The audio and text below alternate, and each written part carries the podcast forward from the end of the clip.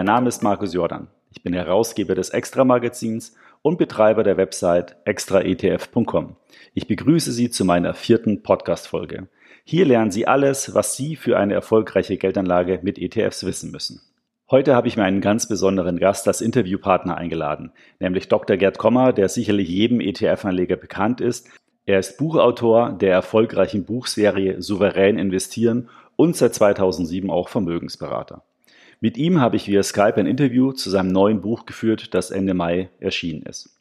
Links zum Buch und zu weiteren in dieser Folge angesprochenen Themen finden Sie wie immer in den Show Notes. Ich wünsche Ihnen nun viel Spaß mit Dr. Gerd Kommer.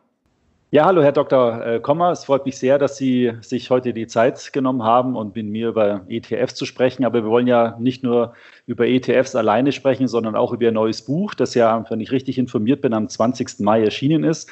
Und es hat den Titel Souverän investieren vor und im Ruhestand und ist das vierte Buch dieser Souverän investieren Reihe.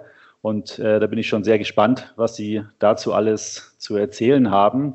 Aber bevor wir jetzt gleich einsteigen, vielleicht noch ein paar Hintergrundinformationen zu Ihnen und Sie können gerne im Anschluss mich nochmal korrigieren, sollte ich äh, das irgendwie falsch recherchiert haben. Ich fasse das mal ganz kurz zusammen. Zunächst ist einmal festzustellen, dass Sie ja schon bereits recht weit in der Welt rumgekommen ist. Ähm, können Sie vielleicht gleich noch mal was dazu sagen?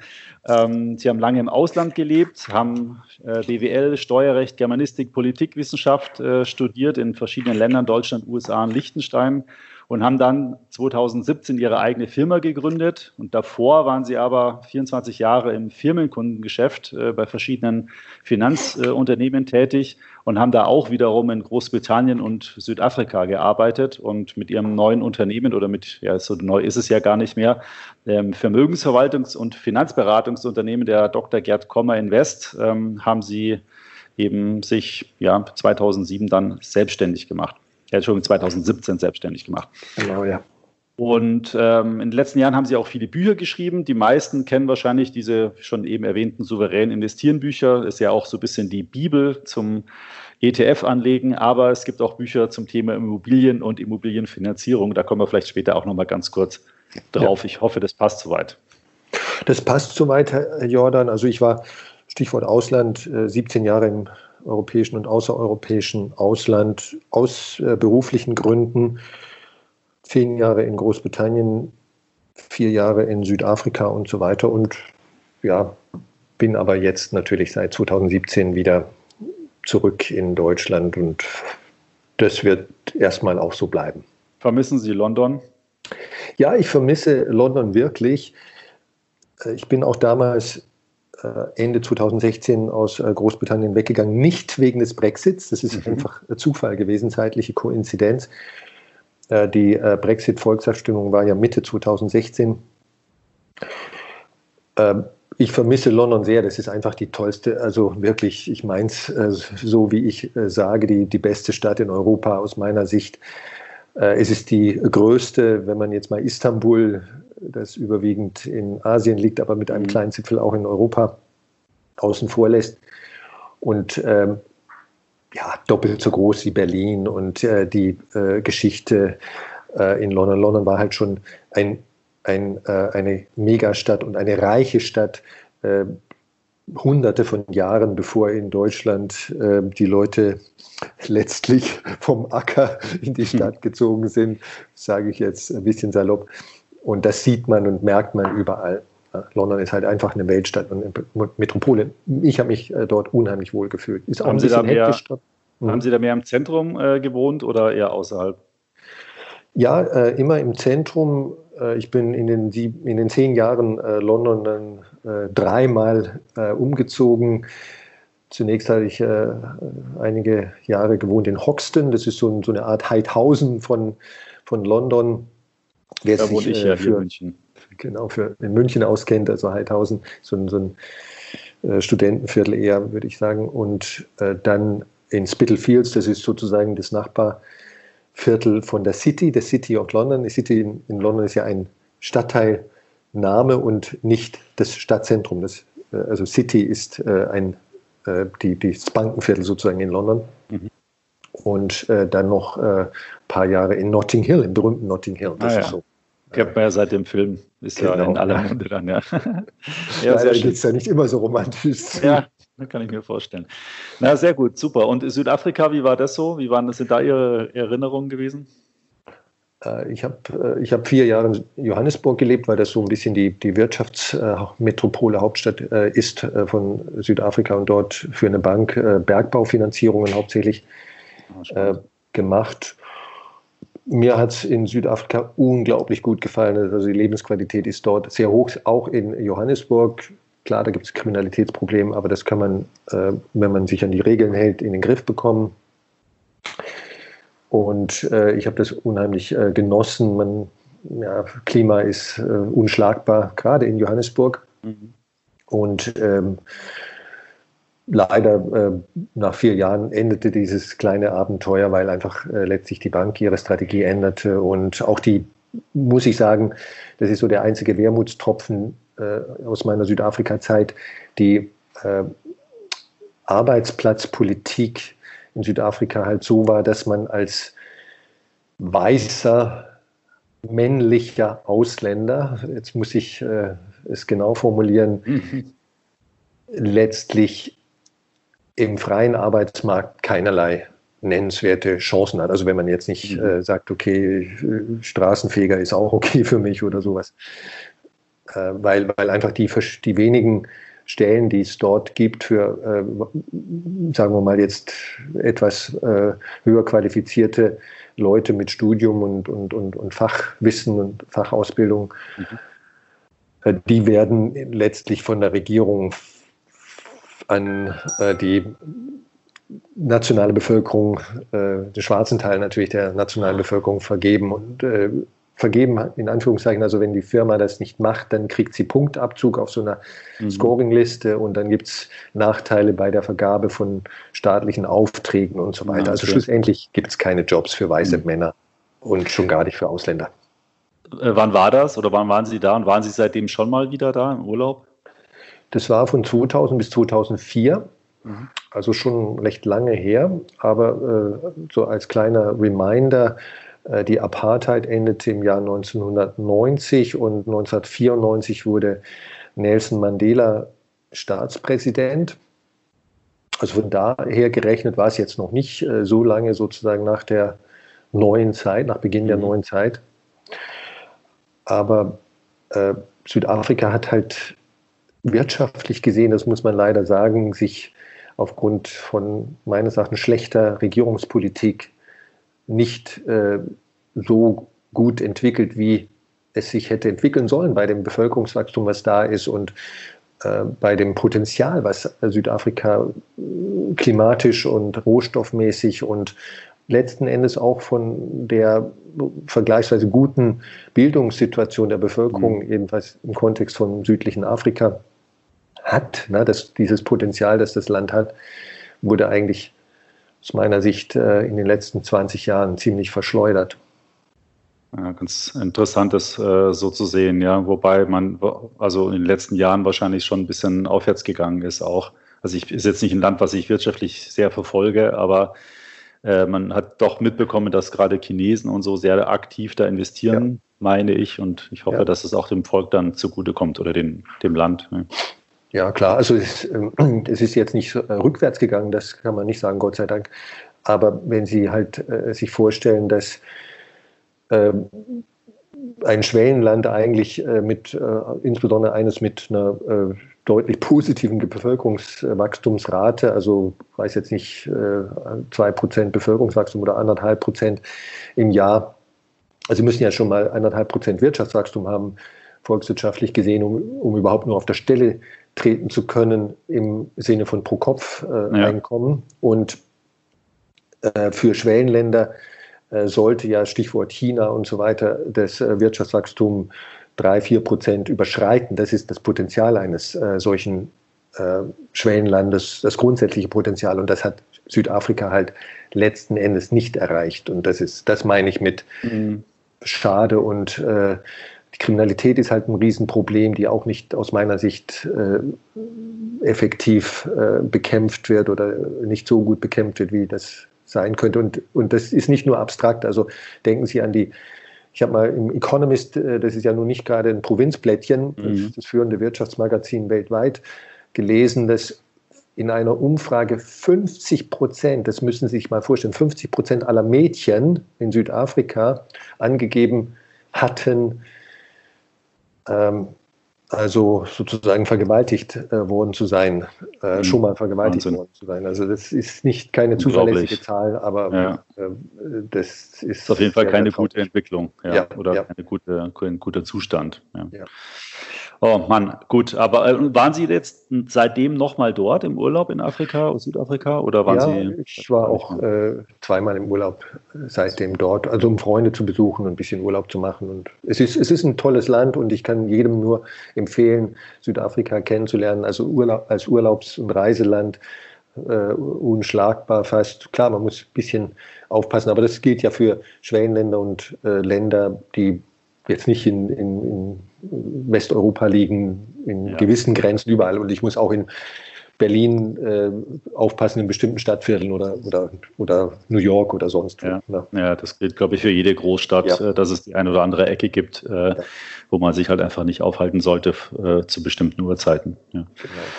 Ja, super, ähm, vielen Dank. Ähm, ja, dann würde ich sagen, steigen wir doch mal ins äh, Thema ein. Ähm, souverän investieren vor und im Ruhestand. Das ist ja Ihr viertes Buch, was jetzt ähm, erschienen ist. Ich hatte mal gelesen, äh, dass die anderen Bücher, ähm, oder vielleicht war das auch nur das klassische souverän investieren in Indexfonds und ETFs, dass es über 150.000 Mal verkauft worden ist. Ähm, ist das richtig? Das ist richtig, ja, mittlerweile. Also das äh, dicke Buch, von dem Sie gerade gesprochen haben und den, deren, dessen Titel Sie auch zitiert haben, gibt es ja im Grunde genommen schon seit dem Jahr 2002. Das ging durch fünf Auflagen. Äh, der Titel änderte sich so ein ganz klein bisschen, weil in der ersten Auflage, die im Jahr 2002 rauskam, war im Untertitel äh, das Wort ETF noch nicht enthalten, denn ETFs spielten 2002 sozusagen im Privatanlegersektor in Deutschland noch keine Rolle. Später kam im Untertitel auch ETF äh, hinzu, souverän investieren mit Indexfonds und ETFs. Und in diesen äh, jetzt mittlerweile 18 Jahren über fünf Auflagen hat sich ungefähr in der Größenordnung 100, 150.000 Stück äh, verkauft, ja. Das ist schon, glaube ich, ziemlich, ich habe da jetzt keine Vergleichswerte, aber ich kann mir vorstellen, dass es ziemlich gut ist, weil es ja wirklich ein sehr spezielles Fachbuch ist. Also es ist ja kein, äh, ja, sehr spitz. Ja, ja.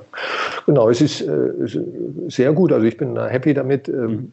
Als Fußnote könnte man sagen, die ersten sechs, sieben Jahre, so bis 2008, 2009, äh, hing das äh, Buch im äh, Bücherregal sozusagen wie äh, ein Backstein, verkaufte sich überhaupt nicht. Aber ich glaube, mit der, das änderte sich dann, das änderte sich dann plötzlich äh, so ab ungefähr 2008, 2009 mit der Finanzkrise, mit der großen Finanzkrise. Und ich glaube, das war so ein bisschen die Wasserscheide damals im Sinne von ETFs als sozusagen Popularität von ETFs im Privatanlegermarkt. Äh, Die gab es zwar auch schon vorher, aber ab ungefähr 2008, das war mein Eindruck, äh, gab es einen richtigen Rückenwind in den Medien und plötzlich war, war ET, ETF und passiv investieren ein Thema auch für Privatanleger und dementsprechend fing dann auch das Buch an, sich besser zu verkaufen. Ja, der wahre Grund eigentlich, äh, den muss ich jetzt noch ergänzen, weil unser erster Newsletter zum Thema ETFs, der ist am, Ja. im Januar 2008 äh, erschienen. Ja, Na das, das bitte, war der ja. wahre Grund.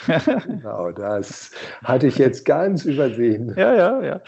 Ähm, genau. Nee, aber äh, gut, das neue Buch, ähm, das ist äh, sozusagen jetzt mit dem Thema Ruhestand, richtet sich also eher, sage ich jetzt mal, vielleicht an Ältere, die schon im Ruhestand sind oder sozusagen sich mal mit dem Thema beschäftigen. Das kann man ja durchaus mit 40 äh, sich auch mal um das Thema Ruhestand ähm, sich informieren. War das so eine logische Konsequenz, dass Sie sagen, okay, ich habe mit den anderen Büchern vielleicht eher die Investoren, vielleicht auch ein bisschen so Leute mit Vermögensaufbau angesprochen und jetzt schließe ich sozusagen die, die, die Range.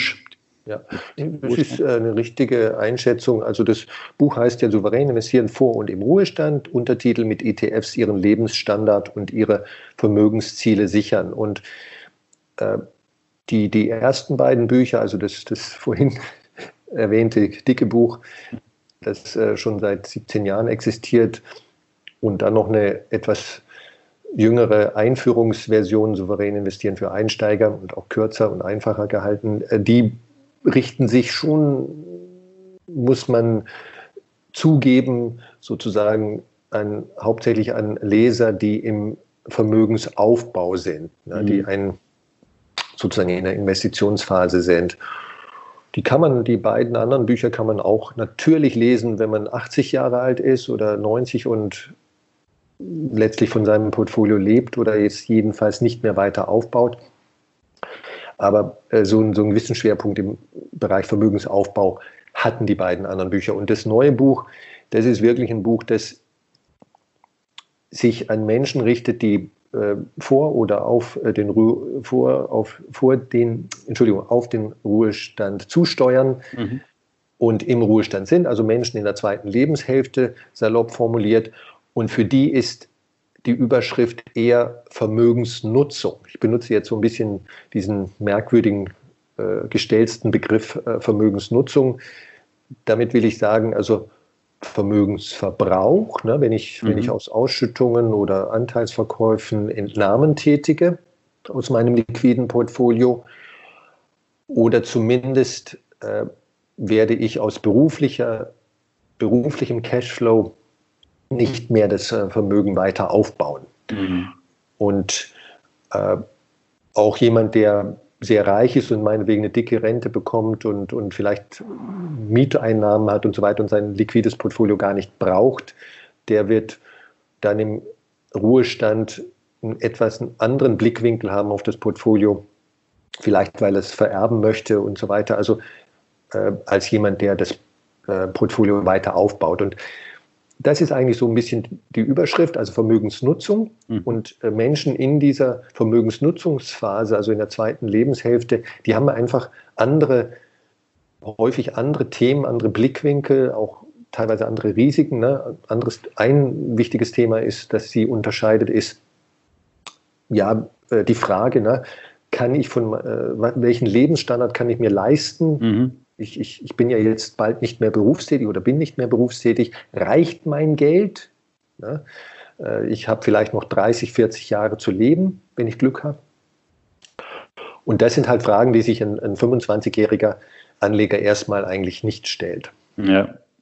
Ja, das sind ja quasi auch Kapitel in dem Buch. Ich habe ja das auch äh, quer gelesen und äh, die Frage war ja, reicht mein Geld? Und die andere Frage, mit welch, welchen Lebensstandard kann ich mir eigentlich leisten? Weil ich finde, das sind ja. letztendlich die zwei zentralen Fragen, äh, worum es alles äh, letztendlich sich ja. dreht. Weil die, in meinem letzten Podcast habe ich ja auch über das Thema Altersvorsorge gesprochen. Und man sagt immer so salopp, man soll mal sparen. Aber ich finde, das ist ein bisschen unkonkret. Die Frage ist ja, für was muss ich denn eigentlich sparen? Und da kann ich dann auch sagen, ja, ich spare auf, auf 10.000 Euro meinetwegen. Aber das ist auch etwas unkonkret, weil wenn ich das dann mal erreicht habe, was mache ich dann damit? Und ähm, Richtig, ja. die, die Frage ist ja letztendlich, ich kann sagen, okay, ich will meinen Lebensstandard sichern, ich habe eine Rentenlücke beispielsweise, dafür will ich sparen und dann, dann wird es griffiger und dann, wenn man dann ein bisschen rumrechnet, kommt man auch relativ schnell äh, auf Sparbeträge und dann wird dieses nebulöse, ich muss sparen fürs Alter auch, auch viel konkreter. Ja? Und, und wenn, für die anderen sind dann eben, reicht mein Geld und, und kann ich meinen Lebensstandard leisten, sind dann die entscheidenden Fragen dann.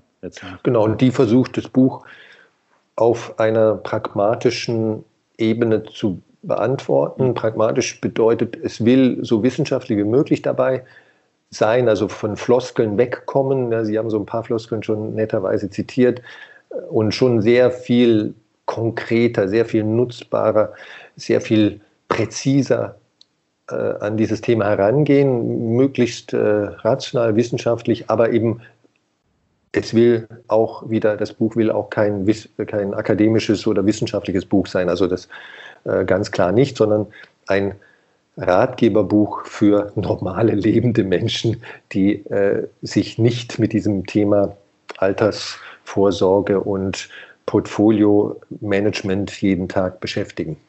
Genau, wobei es auch 340 Seiten hat. Ja, also ja, es ist ja. schon auch ein guter Schinken. Ja, ja das ist es allerdings. Ja, Aber das ist ja auch so ein bisschen typisch für Sie, oder? Wenn Sie so ein genau. Thema reingehen, die sind ja alle sehr, sagen wir mal, ähm, fachlich fundiert, sehr viele Querverweise auf andere Studien. Das ist so ein bisschen halt auch Ihre, sagen wir mal, Art. Genau, ja. Also wer so diese mit dem Internet in die Mode gekommenen äh, E-Books von 90 Seiten, wenn man sie ausdrucken würde, äh, wer sowas mag, so, so ein, ein Quick Intro, das ist nicht mein Ding, weil ich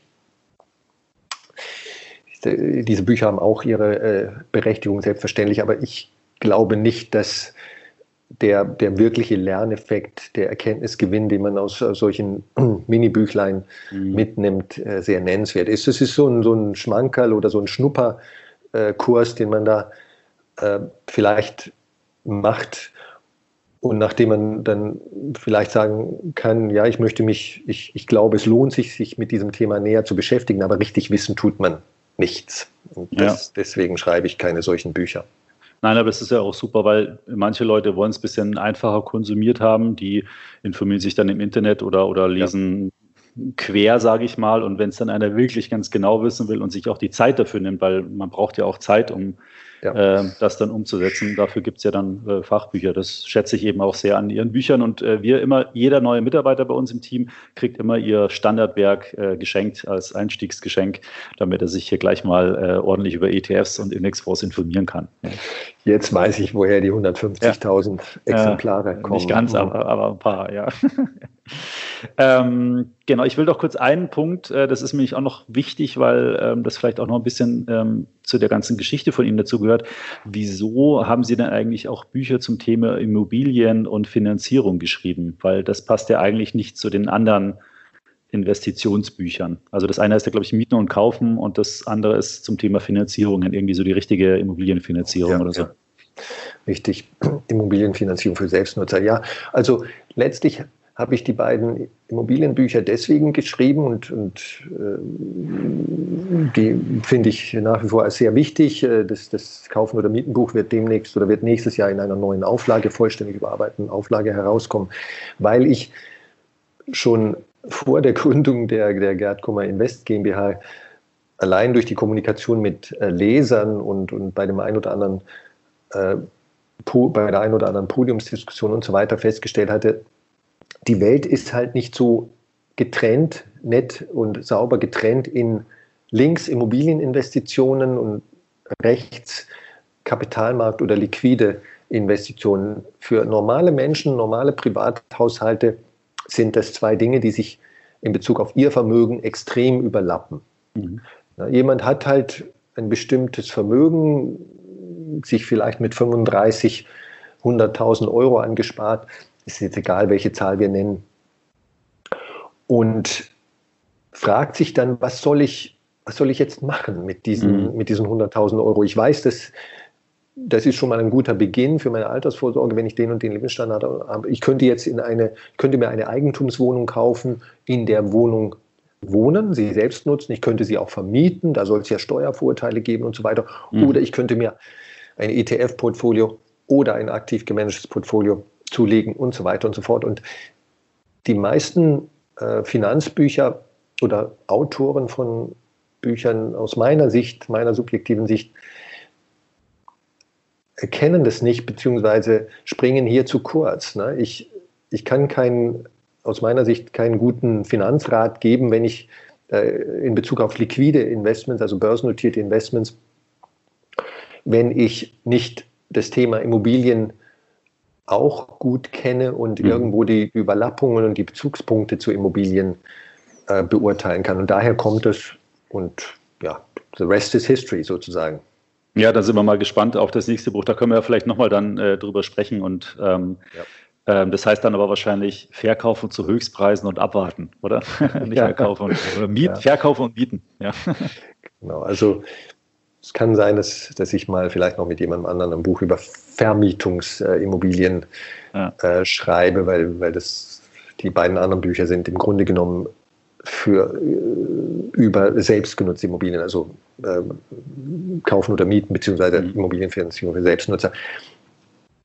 Aber wir, wir publizieren auf unserem Blog auch ab und zu Informationen zu Vermietungsimmobilien, die mhm. natürlich auch eine wichtiges, äh, wichtige Assetklasse sind und äh, wollen so ein klein bisschen da mehr Transparenz reinbringen, weil Immobilien, da äh, kursieren besonders viele Mythen und Träume und Fantasien, äh, die der harten Realität manchmal nicht ganz entsprechen. Ja, kann ich mir gut vorstellen. Ich meine, es ist ja auch für jeden, der sich mit dem Thema oder wenn jetzt Kunden zu Ihnen kommen, die sich mit dem Thema Altersvorsorge vielleicht austauschen, die haben ja in der Regel wahrscheinlich auch eine Immobilie im Gepäck, ja. weil sie irgendwann mal in den vergangenen 30, 40, 50 Jahren wahrscheinlich irgendwann mal einfach irgendwas äh, gekauft haben. Ja, absolut richtig. Also wir haben 150, ungefähr 150 Mandanten, also überwiegend äh, Privathaushalte, die meisten davon sehr vermögend und es gibt fast keinen, also wir haben es nicht gezählt, aber ich würde mal sagen, 95, 98 Prozent dieser äh, Mandanten und Mandantenfamilien haben mindestens eine Immobilie, die meisten mehrere. Ja, kann ich mir gut vorstellen. Wenn man jetzt den äh, Finanzbedarf fürs Alter erm ermittelt, ähm, wie worauf muss man denn da achten oder welche Punkte sollte man da denn Ihrer Meinung nach in Betracht überhaupt ziehen? Mhm. Also darauf, auf diese sozusagen äh, Feststellung der Ist-Situation, Erstellung einer Vermögensbilanz, wie, wie immer man das nennen möchte, darauf geht das Buch recht ausführlich ein. Also man muss zunächst einmal alle Assets, die man hat, alle Vermögenswerte, die man hat und auch die, die vielleicht gar nicht als Vermögenswert erscheinen auf den ersten Blick. Ich komme gleich auf zwei Beispiele. Mhm. Und auch natürlich die, die schwer zu bewerten sind. Alle diese Assets muss man bewerten. Ich muss einen Preissticker dran machen. Zwei Beispiele. Mein Humankapital, das berühmte Humankapital, also mit anderen Worten der Gegenwartswert, der, der Geldwert meiner Arbeitskraft. Ich bin jetzt mhm. 35 als Beispiel. Ich habe noch ja, 25 oder 30 Jahre oder mehr Restarbeitszeit im Leben, solange wie ich halt arbeiten möchte, übrig. Und ich habe eine bestimmte Gehaltserwartung und so weiter. Und das kann ich ausrechnen, das kann ich prognostizieren. Ich kann feststellen, wie viel dieser, diese Arbeitskraft sozusagen im wirtschaftlichen Sinne wert ist. Das ist die Summe aller Gehälter vereinfacht genau, gesagt. Abgezinst auf, ähm, mit einem risikoadäquaten Abzinsungssatz. Das klingt jetzt furchtbar kompliziert, ist es aber nicht.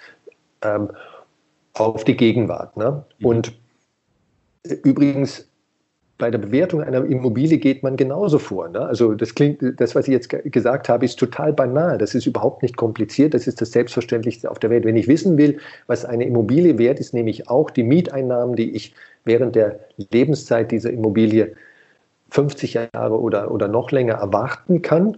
Die muss ich prognostizieren. Klar, da muss ich ein bisschen Annahmen treffen, aber das ist kein Hexenwerk.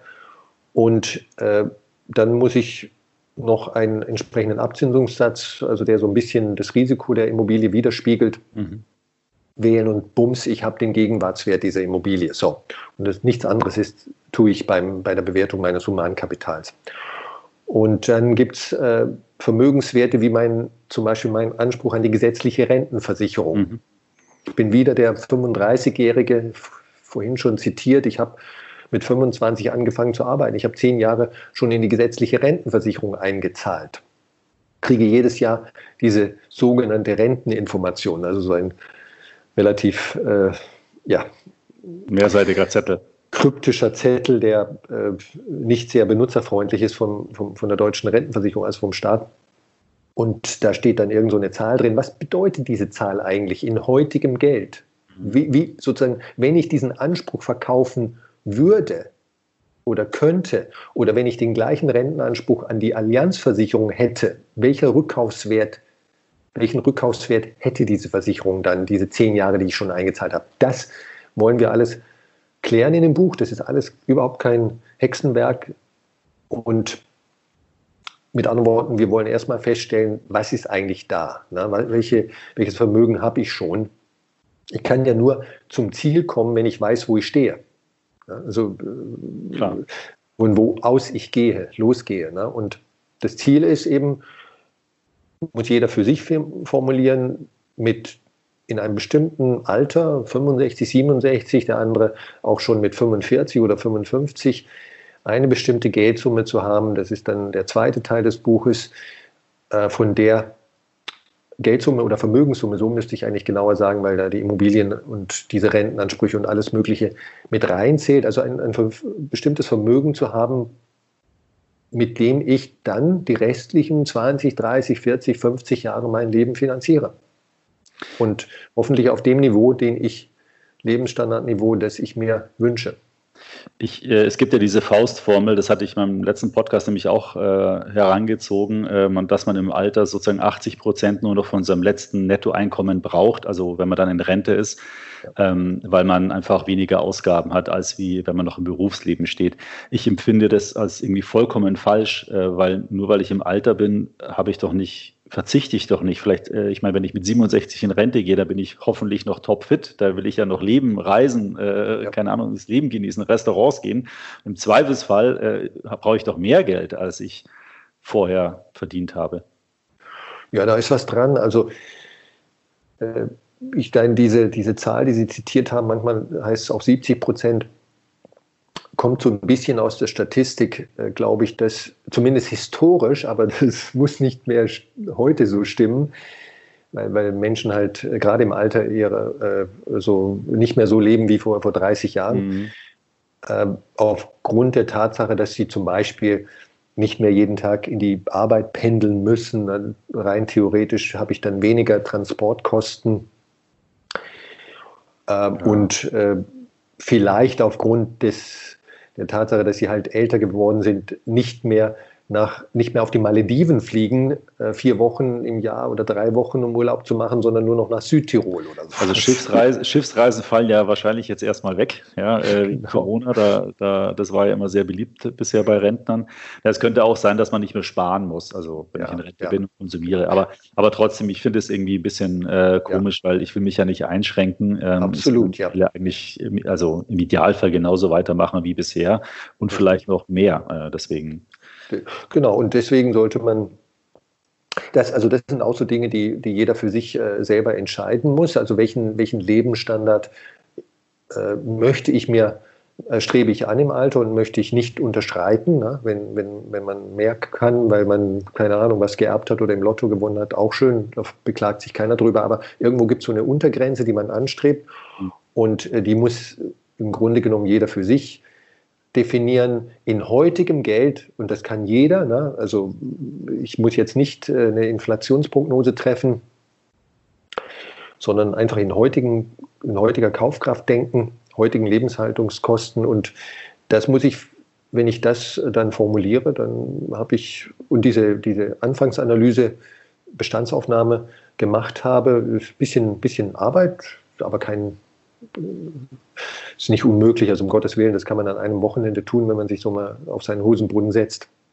Also fassen wir nochmal zusammen. Auf der einen Seite mal den Wert ermitteln von allen, sagen wir mal, Vermögenswerten, die ich habe. Dann natürlich muss ich auch Verpflichtungen oder Schulden, Kredite ja. oder so, die noch da sind, dagegen rechnen.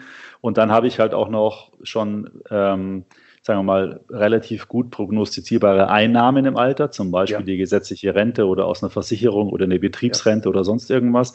Und das äh, ziehe ich dann wiederum mit den Erwartungen meines, ähm, meines, äh, meine, meine, meines Wunsch, meiner Wunscheinnahmen im Alter sozusagen ab.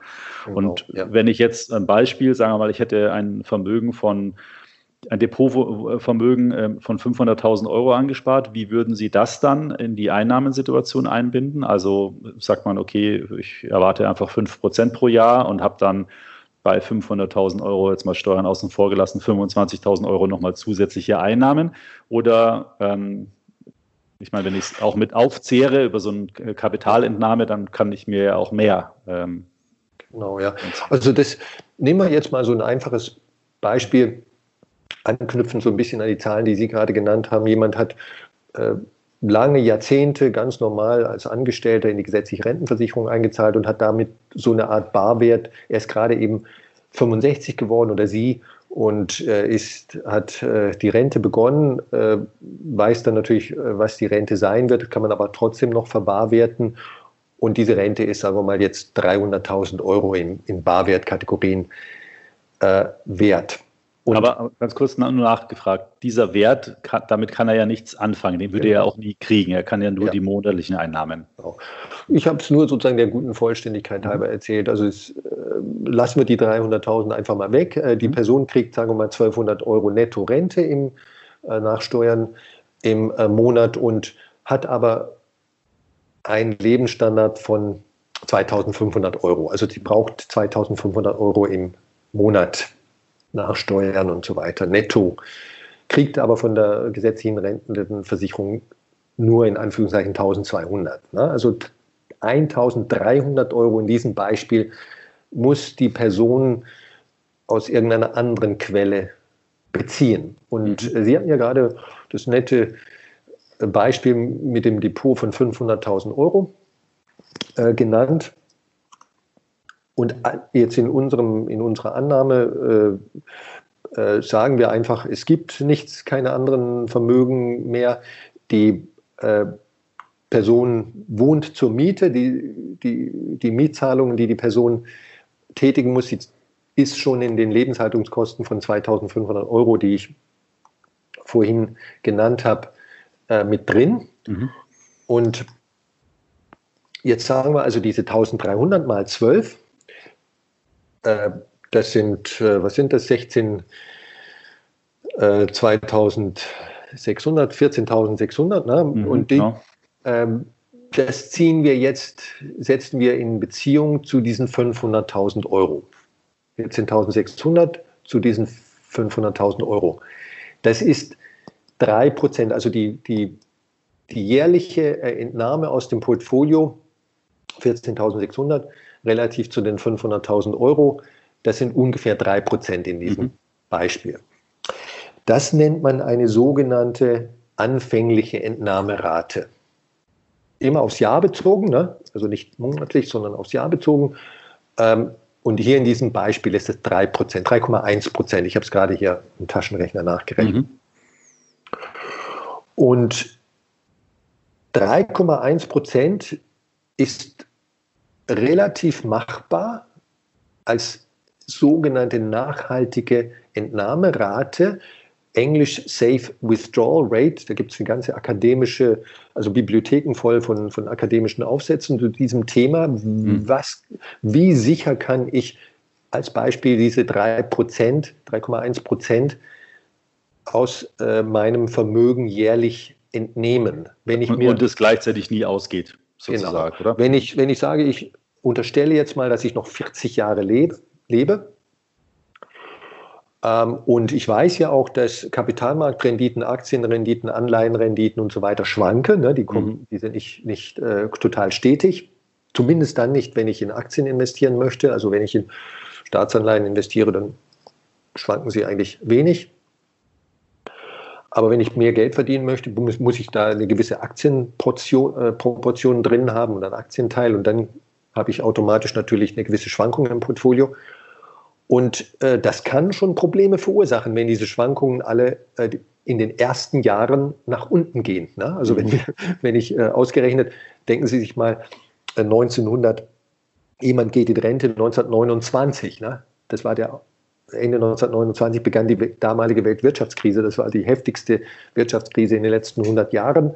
Weit, weit schlimmer als jetzt das, was wir derzeit erleben.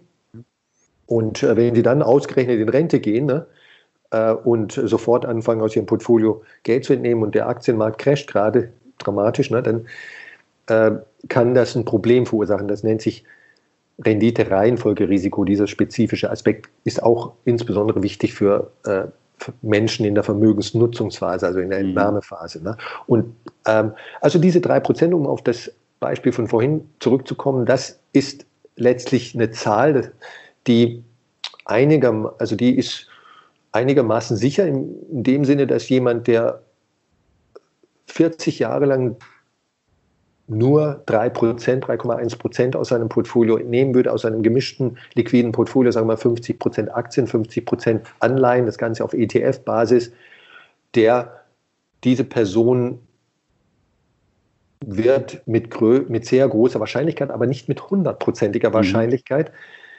In den nächsten 40 Jahren nie pleite sein.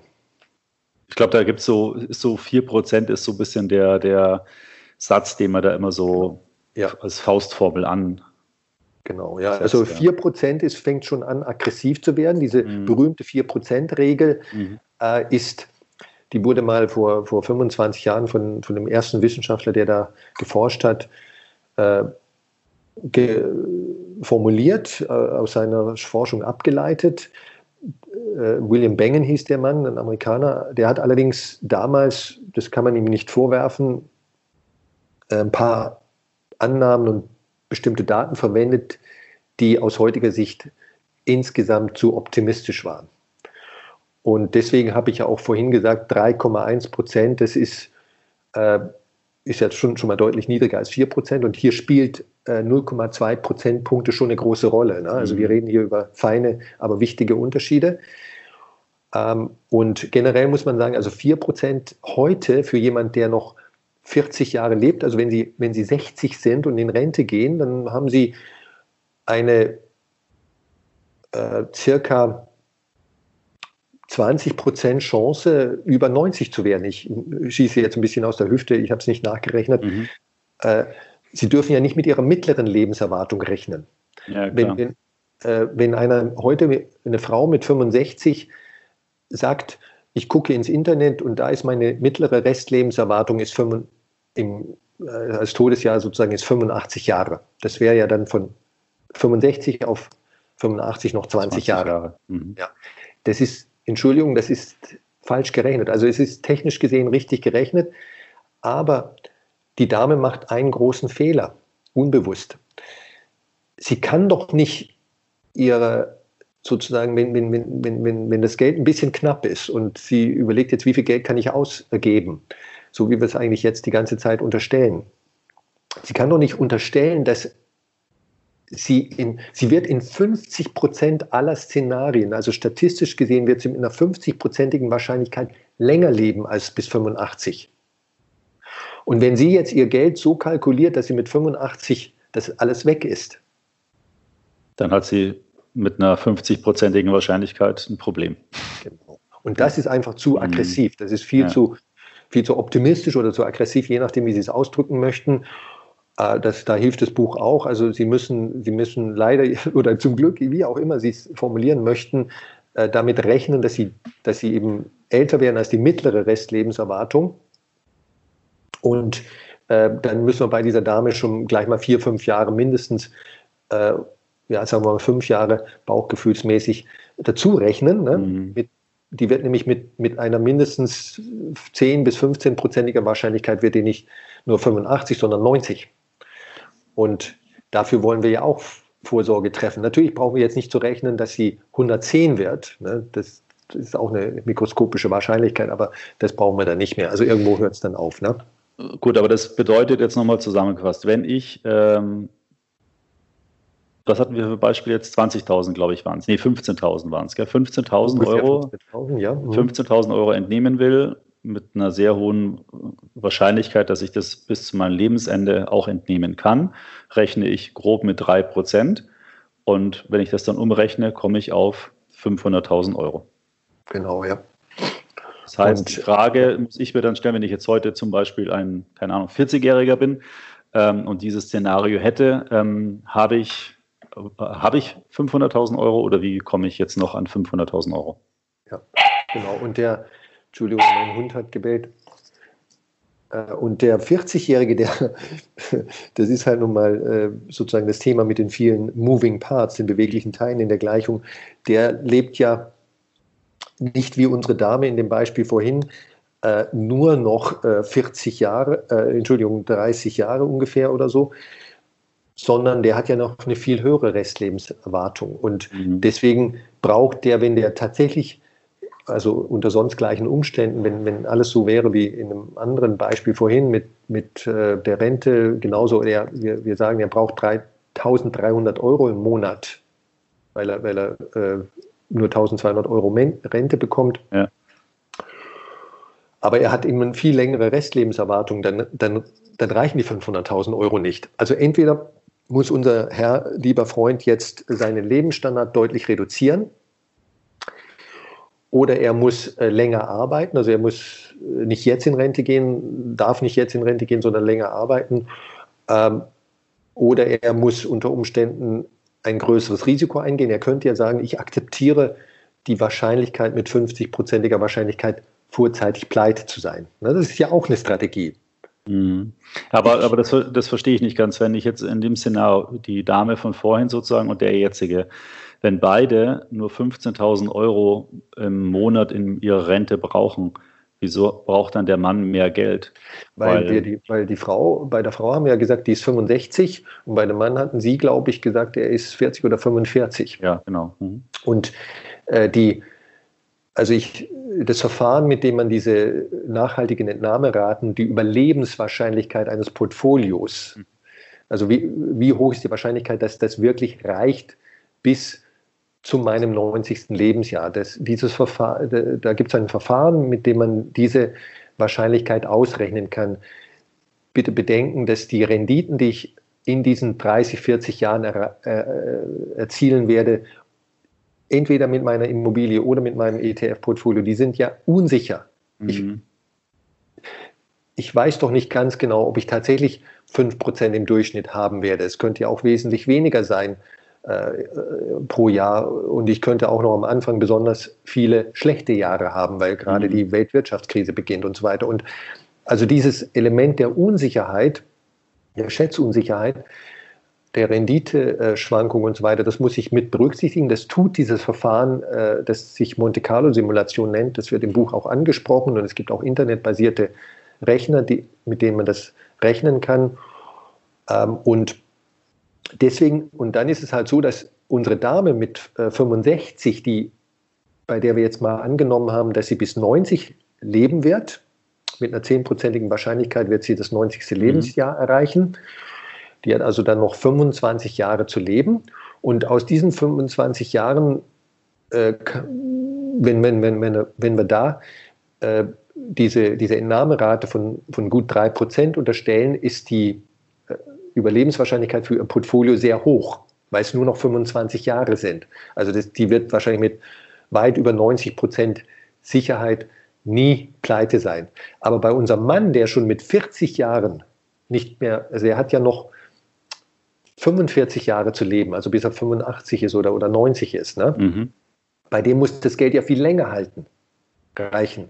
Mhm. Und, und, da ist die Unsicherheit halt entsprechend ja. höher, weil sozusagen der Pfad auch ja. mal in falsche Richtung schlagen Deswegen kann. bräuchte der, wenn der die gleich hohe Sicherheit anstrebt wie die Frau, äh, wo wir gesagt haben, also wir haben jetzt die Rechnung nicht durchgeführt, aber jetzt nur mal als, als Beispiel, die, die akzeptiert also für die funktioniert das Ganze mit einer 90-prozentigen Portfolio-Überlebensrate. Also es gibt nur noch eine 10-prozentige Wahrscheinlichkeit, dass die vor Erreichen ihres 90. Lebensjahr Konkurs geht, pleite ist, ne?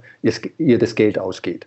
So, und wenn äh, unser Mann mit 40 die gleiche Sicherheit haben möchte, also er möchte maximal 10% Risiko tolerieren, dass ihm das Geld vor seinem Tod ausgeht, dann bräuchte er eine Brücke, Brücke schlafen muss, dann braucht er mehr als 500.000 Euro. Mhm. Können Sie grob einschätzen, jetzt aus dem Stegreif, redet man da über 600 oder 700.000 oder redet man da über eine Million, zwei Millionen, so vom Gefühl her? Äh, das, da tue ich mich jetzt schwer, aber äh, es sind nicht nur 100.000. Ja. Mehr. Ja. ja.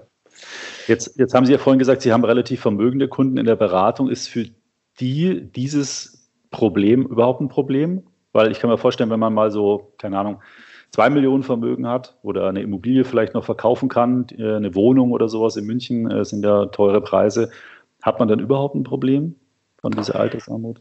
Ja, also von unseren 150 Mandanten, die ja äh, alle vermögend sind, also was immer äh, man unter der Definition von, vermögend versteht. Äh, also bei uns ist das Eintrittsticket 500.000 Euro liquides Vermögen, das wir wir verwalten. Dementsprechend muss das ja mindestens vorhanden sein. Mhm. Ähm, da gibt es sicherlich äh, einen sehr großen Teil, zwei Drittel, drei Viertel, die, für die sich die Frage, reicht mein Geld, nicht mehr stellt, weil die einfach genug haben. Ne? Die, die, die wissen ja, welchen Lebensstandard sie haben, sind meistens eigentlich ganz normale Menschen, die äh, überhaupt keinen extremen Lebensstandard haben, häufig einen unglaublich bescheidenen Lebensstandard relativ zu ihrem Vermögen.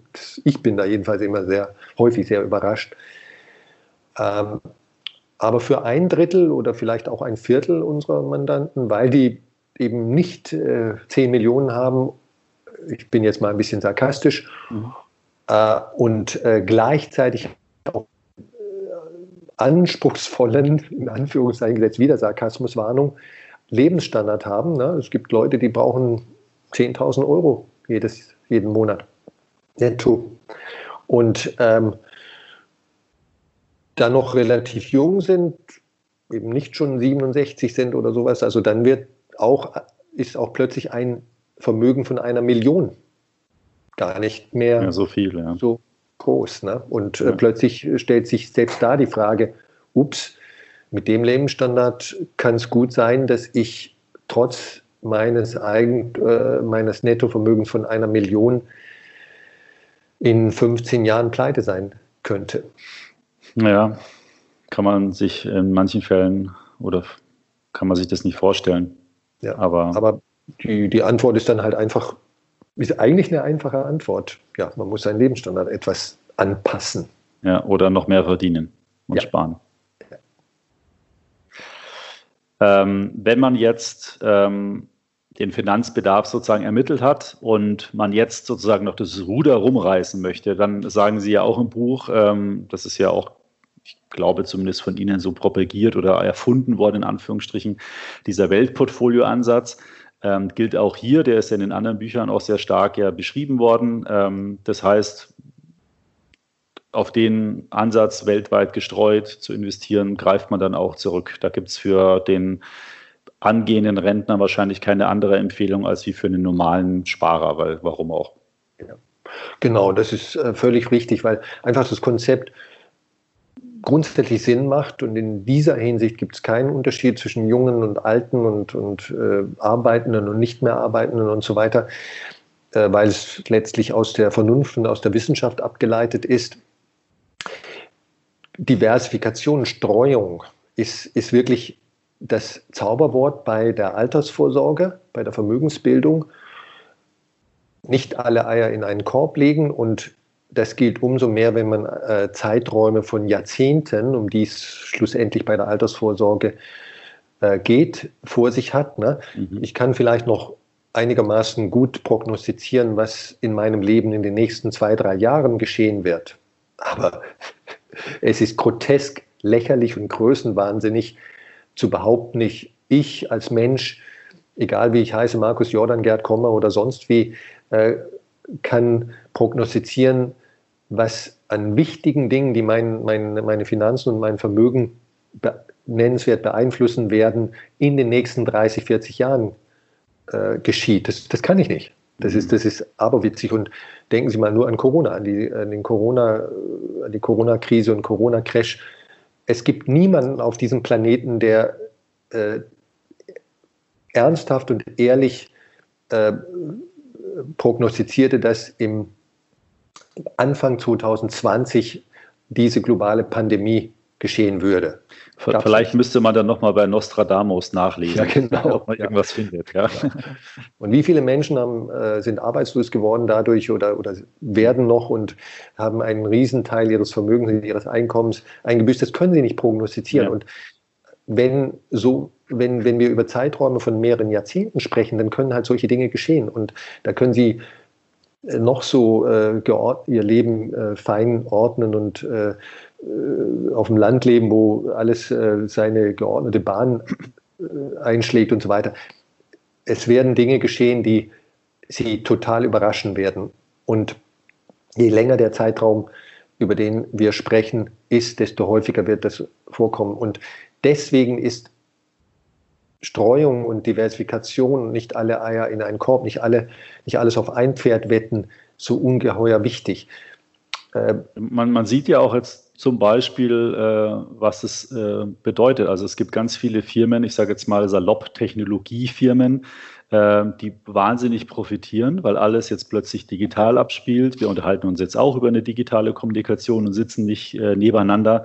Ja. Ähm, und dann auf der anderen Seite, wenn man dann die Gastronomie angeschaut hat oder immer noch anschaut, die hat komplett äh, ein anderes Problem gehabt oder die Fluggesellschaften. Und deswegen ja. finde ich das auch so einleuchtend, möglichst breit zu streuen, weil es gibt immer auch irgendwo gewisse Gewinner, die von irgendeiner Situation profitieren und immer die, nur die Gewinne rauspicken und die schlechten sozusagen nicht investiert zu sein, das ist halt wirklich auch, auch aus meiner Sicht relativ unmöglich. Ja, kann man natürlich, gibt es Leute, die sowas vielleicht besser einschätzen, aber halt nicht über so lange Zeiträume dann wieder. Richtig. Und insofern macht das äh, total Sinn. Also Sie sagen ganz normal, ähm, auch für angehende Rentner oder bestehende Rentner, Weltportfolioansatz ähm, ist das Maß aller Dinge, ist ja dann auch nicht so pflegeaufwendig, weil man kann ja ein ETF-Portfolio mit zwei ETFs erstellen oder man kann es mit zehn machen. Aber wenn man sich bequem und einfach selbst auch machen möchte, dann ist es halt mit zwei ETFs ja im Prinzip schon getan.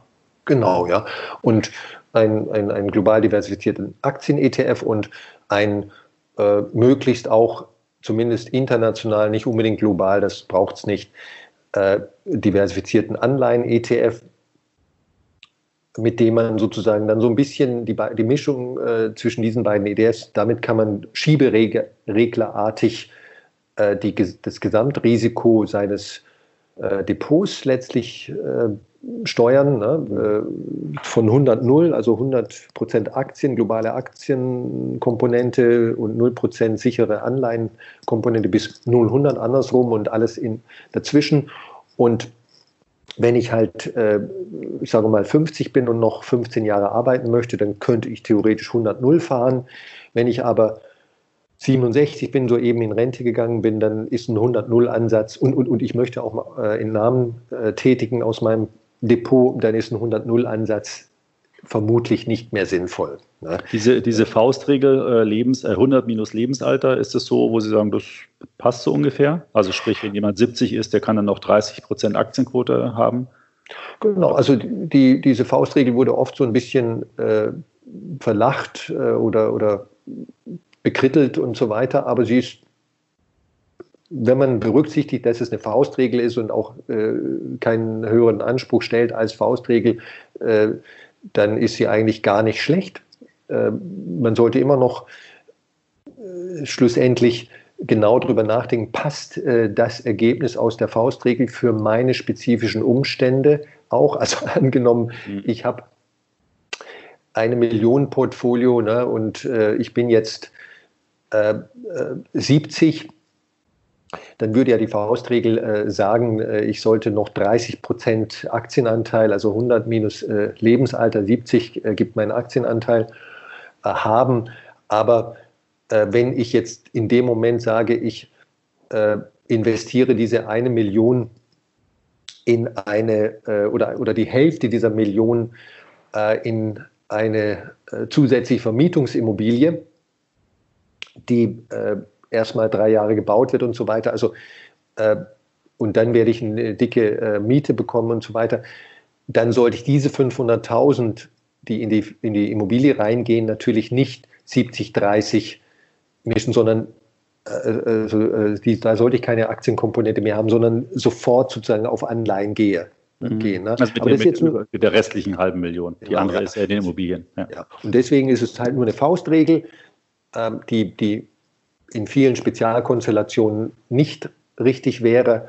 Aber sie funktioniert meines Erachtens in der Standardkonstellation erstaunlich gut. Ja, es ist ja auch ein einfacher Fall. Ich meine, ja. man hat ja nicht nur ein riesen Depot, äh, ja. was man am Ende eines Lebens sozusagen in Anführungsstrichen angesammelt hat. Da ist ja alles Mögliche da. Da ist, was weiß ich, ein Auto ja. vielleicht da oder noch eine Versicherung oder, oder eine Betriebsrente. Das sind ja alles Sachen, wo wir vorhin schon thematisiert haben. Das macht es ja dann am Ende auch ein bisschen komplexer und deswegen gibt es ja dann auch bei komplexeren Situationen so Firmen wie Sie, die halt Kunden mit höherem Vermögen einfach auch beraten. Ähm, aber so ein genau ja. sagen wir mal, ein Durchschnittsbürger, der halt sein Leben so äh, vor sich hingelebt hat und, und die Höhen und Tiefen mitgemacht hat und am Ende äh, seines äh, oder Ruhestands dann ein bestimmtes Vermögen hat, ähm, ähm, für den ist es, glaube ich, dann schon eine ganz gute Orientierung. Nennen wir es mal Orientierung, die Faustregel. Ja. ja.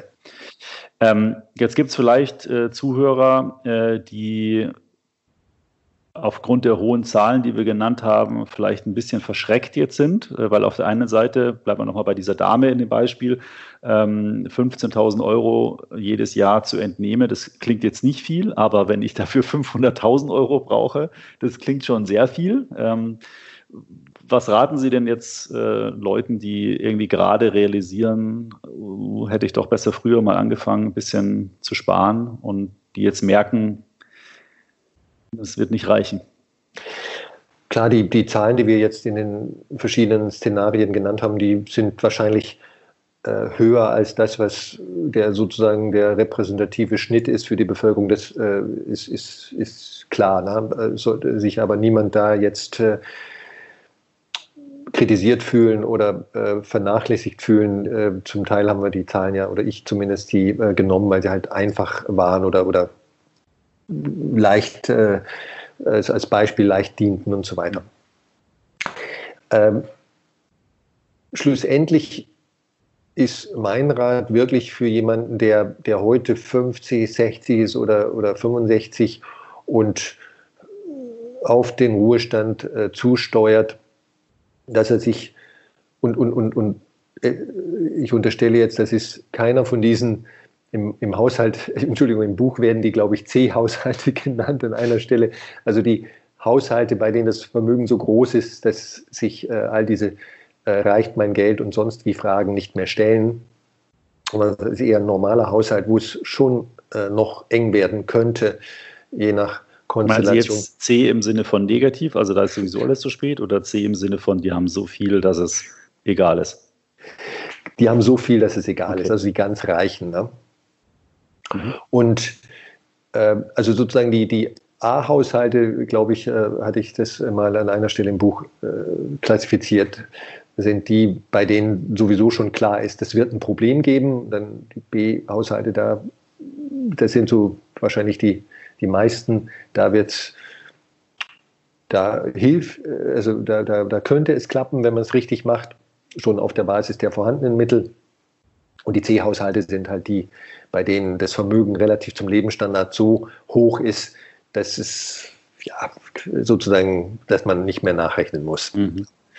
So, und äh, die, die größte Gruppe statistisch gesehen sind sicherlich in dieser Klassifizierung, wie ich sie ja gerade gemacht habe, die B-Haushalte. Und mhm. denen ähm, kann ich wirklich nur raten, dass diese Haushalte, diese Menschen, Mitbürger sich äh, zeitlich, zeitig mit dem Thema beschäftigen, mit dem Thema die wirtschaftliche Seite meines Ruhestandes, meiner, meiner Altersvorsorge und so weiter. Und das nicht einfach sozusagen weiterlaufen lassen, so aller ist ja alles auf Autopilot und es wird schon gut gehen und so, sondern äh, eins der vielen, vielen Bücher und auch da gibt es tolle Blogs äh, und Finanzportale zum Thema äh, Ruhestandsplanung, nicht nur die finanzielle Seite. Äh, ich habe mich in meinem Buch rein auf die finanzielle Seite konzentriert. Mhm. Es gibt auch noch viele andere Dinge, ne? Äh, Gottes Willen. Also das Leben besteht ja nicht nur aus Geld. Und und äh, ich denk, denke, jeder die, sollte. Ganz kurz, die meisten Sachen, die kosten natürlich Geld. Also äh, wenn ich jetzt zum Beispiel altersgerechte Wohnen äh, nur mal das Thema nehme, wenn man sein Bad äh, vielleicht umbauen muss und so weiter, das sind ja auch alles Kosten, die potenziell dazu kommen, Pflege und so weiter. Ja. Genau, und Hobbys kosten Geld, Reisen kosten Geld. Ja. Ähm, na, Sie haben recht, also schlussendlich die, die die wirtschaftliche Seite des, des, der Existenz und die nicht wirtschaftliche Seite, die überlappen und mhm. berühren mhm. sich in einer Million verschiedenen Dimensionen. Ne? Ähm, wenn ich Freunde besuchen möchte, weil ich jetzt endlich Zeit habe im Rentendasein, die in der Weltgeschichte verstreut herumleben, dann kostet das mich, kostet mich das Geld. Eine Bahncard kostet Geld und so weiter. Aber trotzdem ist nicht alles äh, nur finanziell zu beurteilen. Auf, und meine, mein, mein Appell halt an alle Zuhörer ist, wenn ich äh, in der zweiten Lebenshälfte bin, dann äh, wird es Zeit, dass ich mich mal mit dem Thema äh, Ruhestandsfinanzen beschäftige. Und da gibt es wirklich gute Bücher, nicht nur meins, auch äh, viele andere. Und selbst die schlechten Bücher sind besser als keine. Und äh, es gibt äh, viele Retire Early und Frugalismus und sonst was Website, Webseiten, die sich mit mit, den, mit, mit äh, Ruhestandsfinanzen und äh, wie packe ich mein Leben, mein Leben an in finanzieller Hinsicht, wenn ich nicht mehr arbeiten werde oder nicht mehr arbeiten möchte. Äh, da gibt es also tonnenweise Informationen. Man muss nur einfach damit mal anfangen, äh, sich diese Informationen zu holen. Und also an der Information liegt es nicht, es liegt eher daran, dass die meisten Menschen einfach zu lange warten und äh, dann ein Jahr äh, vor Eintritt in den, in den, Ruhestand merken, ups, äh, da, Houston, I've got a problem oder we mm. have got a problem. Das ist halt so, so fies, das ist wie mit Vorsorge. Wenn man kein Problem hat, dann denkt man halt nicht an die Vorsorge. Äh, wenn man äh, unmittelbar kein Problem hat, äh, dann denke ich nicht an die Altersvorsorge. Ähm, und wenn ich dann aber das Problem habe oder das Problem vor der Tür steht, dann denke ich mir, ach, hätte ich nur. Das ist und das ist, äh, das ist so, äh, ja, wie Sie sagen. Und äh, früher, sagen wir mal jetzt bis vor, also für die jetzige Rentnergeneration, als die auf den Ruhestand zusteuerte, war das alles kein so großes Thema. Warum? Weil die gesetzliche Rentenversicherung in Deutschland für die jetzige Rentnergeneration und die früheren Rentnergenerationen im Normalfall völlig ausreichte als einzige Altersvorsorgeform. Mhm.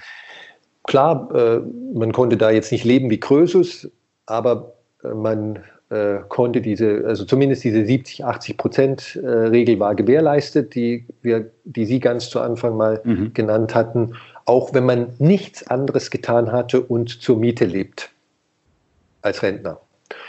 Vorausgesetzt, man hat halt über äh, sozusagen 30 Jahre oder 40 Jahre als Arbeitnehmer einigermaßen regelmäßig eingezahlt, den, den gesetzlich vorgegebenen Beitrag eingezahlt. Mhm. Und das ist halt leider nicht mehr so für Jahrgänge ab ungefähr 1960, Geburtsjahrgänge ab 1960 und jünger.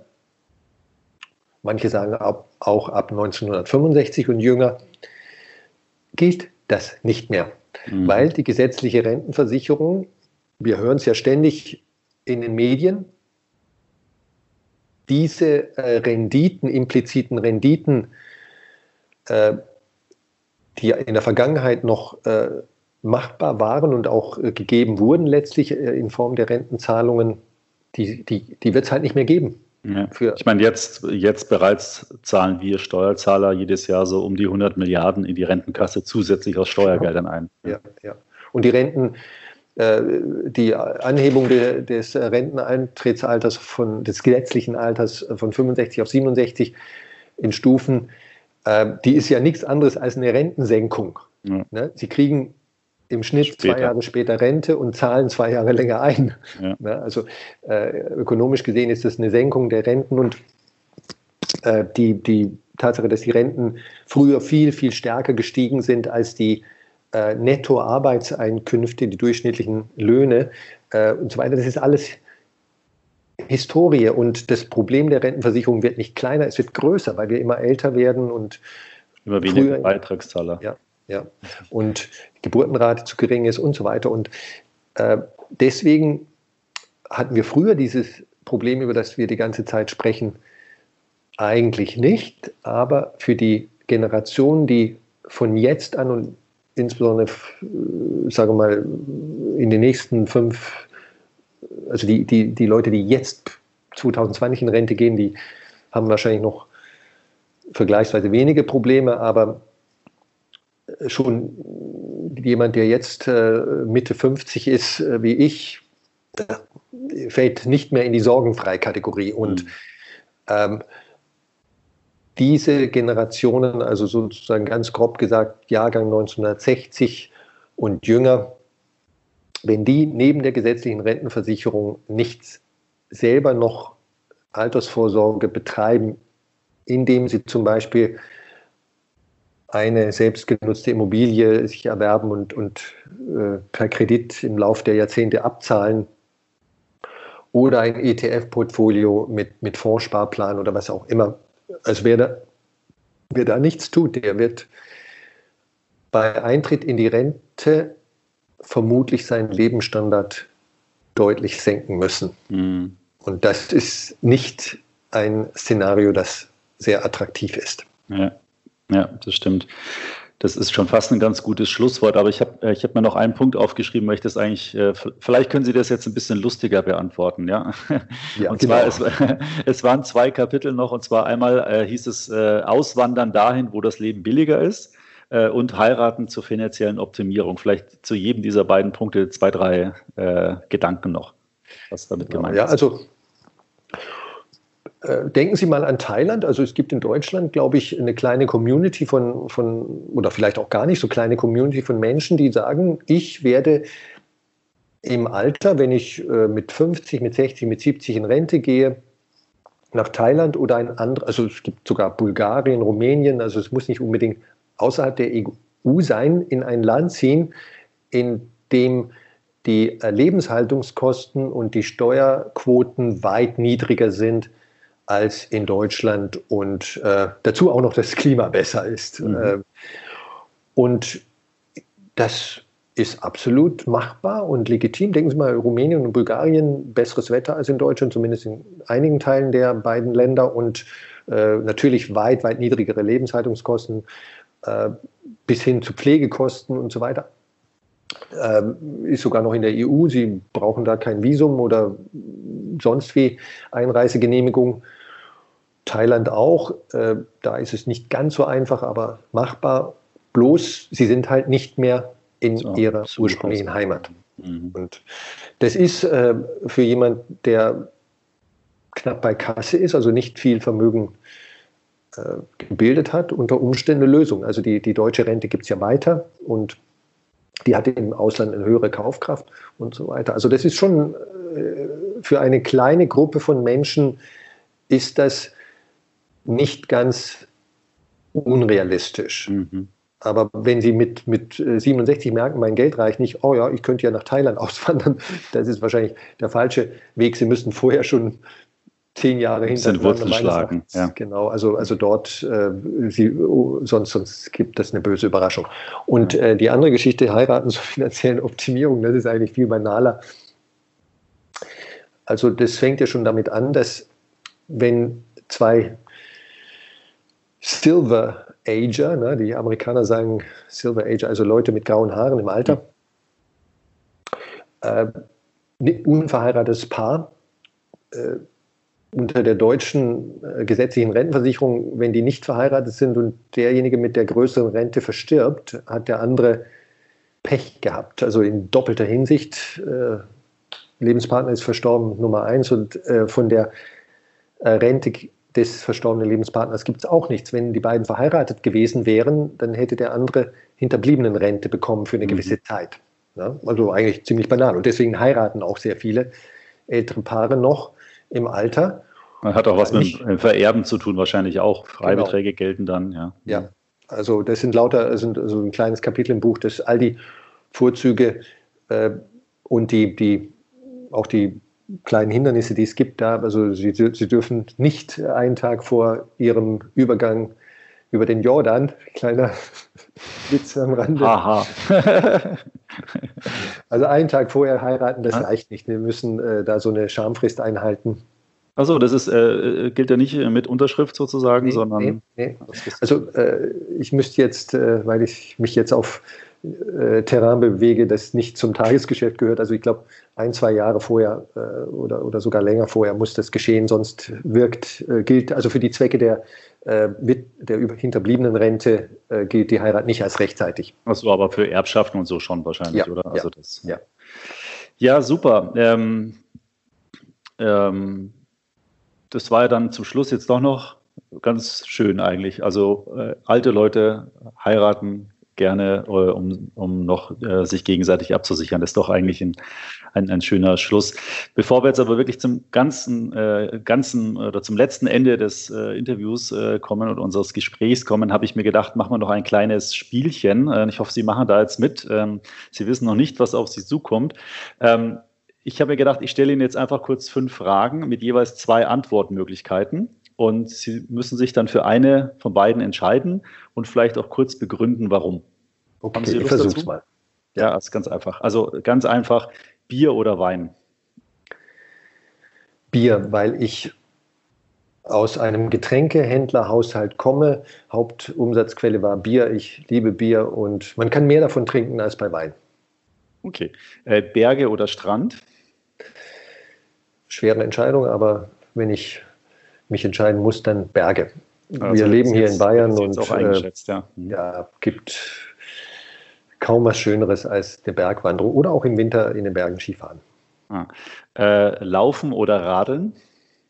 Radeln. Ich hatte mal vor Jahren Meniskusprobleme und war vorher ein begeisterter Jogger, aber dann habe ich es aus gesundheitlichen Gründen aufgegeben und radle nur noch. Okay, und die, die nächste, die kann ich mir eigentlich schon denken.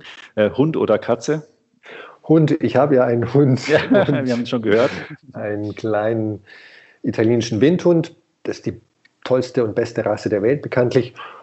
Äh, mit äh, Katzen. Katzen finde ich auch gut, aber der, der Hund ist des Menschen bester Freund und für mich ist die Entscheidung gefallen.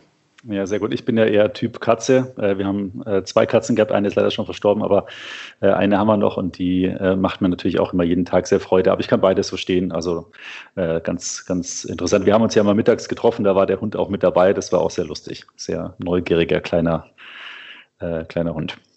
Ja. Ähm, so, das letzte, das ist eigentlich äh, was, was Sie auch sehr lange beantworten können, aber Sie müssen sich da jetzt kurz fassen: kaufen oder mieten? mieten, weil ich einfach denke, die Flexibilität, die ich in meinem Leben haben wollte, räumlich und in jeder anderen Hinsicht, die konnte ich mir nur mit, kann man nur mit Mieten erreichen. Und zum Geld verdienen nehme ich ETFs. Sehr gut. Und wer da jetzt mehr noch wissen will, der kauft einfach das Buch. Äh, da ist es äh, in wahrscheinlich auch ein paar hundert Seiten genau erklärt, äh, warum, weshalb und wieso. Ja, Herr Dr. Kummer, vielen Dank, äh, dass Sie einmal das kleine Spiel mitgemacht haben und natürlich auch, dass Sie für dieses Gespräch zur Verfügung gestanden sind. Ich hoffe, äh, da war für unsere Zuhörer auch eine Menge mit dabei. Es hat mir auf jeden Fall sehr viel Spaß gemacht. Ich hoffe Ihnen auch und äh, können wir von meiner Seite her gerne demnächst mal wieder wiederholen mit irgendeinem anderen Themengebiet. Vielleicht das neue Buch, äh, was Sie schon angekündigt haben zum Thema Kaufen oder Mieten. Vielen Dank, Herr Jordan. Mir hat es auch Spaß gemacht und ich hoffe, dass wir in der Tat dann Gelegenheit haben, nochmal einen weiteren Podcast zu machen. Super. Also dann bis demnächst. Bis demnächst.